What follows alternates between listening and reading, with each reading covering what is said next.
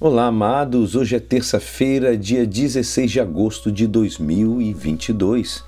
E hoje a nossa igreja nos convida a meditar juntos o Evangelho de São Mateus, capítulo 19, versículos 23 a 30.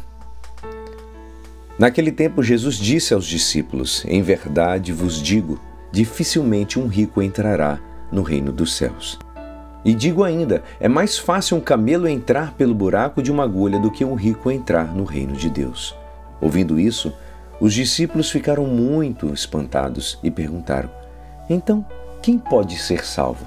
Jesus olhou para eles e disse: Para os homens isso é impossível, mas para Deus tudo é possível. Pedro tomou a palavra e disse a Jesus: Vê, nós deixamos tudo e te seguimos.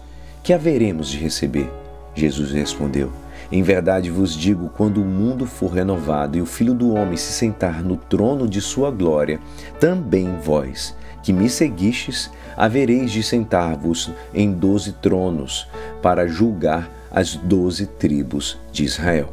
E todo aquele que tiver deixado casas, irmãos, irmãs, pai, mãe, filhos, campos por causa do meu nome, receberá cem vezes mais e terá como herança a vida eterna.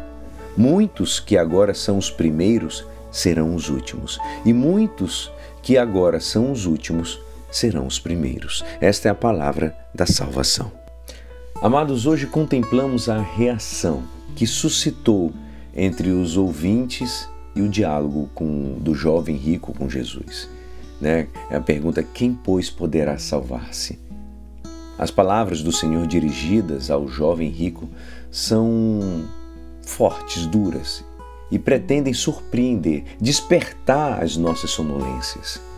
Não se tratam de palavras isoladas, acidentais no Evangelho. Repete 20 vezes esse tipo de mensagem. Devemos recordá-lo. Jesus adverte contra os obstáculos que implicam as riquezas para entrar na vida. E, no entanto, Jesus amou e chamou homens ricos sem lhes exigir que abandonassem suas responsabilidades, amados.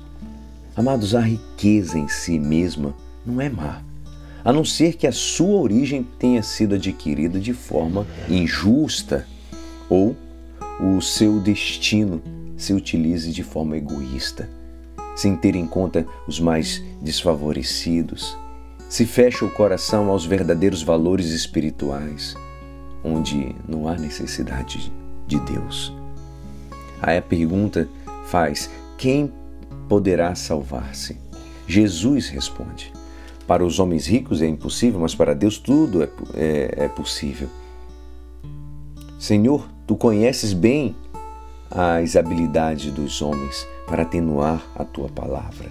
Tenho que dizer, Senhor, ajuda-me, converte o meu coração.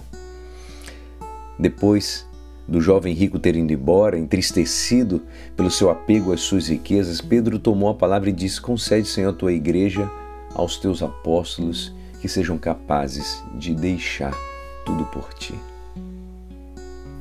Jesus Cristo vai nos dizer: Vós que deixastes tudo pelo reino, vos sentareis com o Filho do Homem. Recebereis cem vezes mais do que tiveres deixado e herdareis a vida eterna.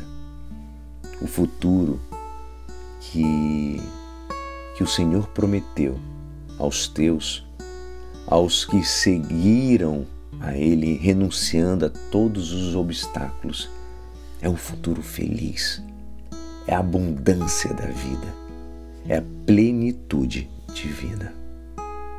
Obrigado, Senhor, por nos conduzir até esse dia.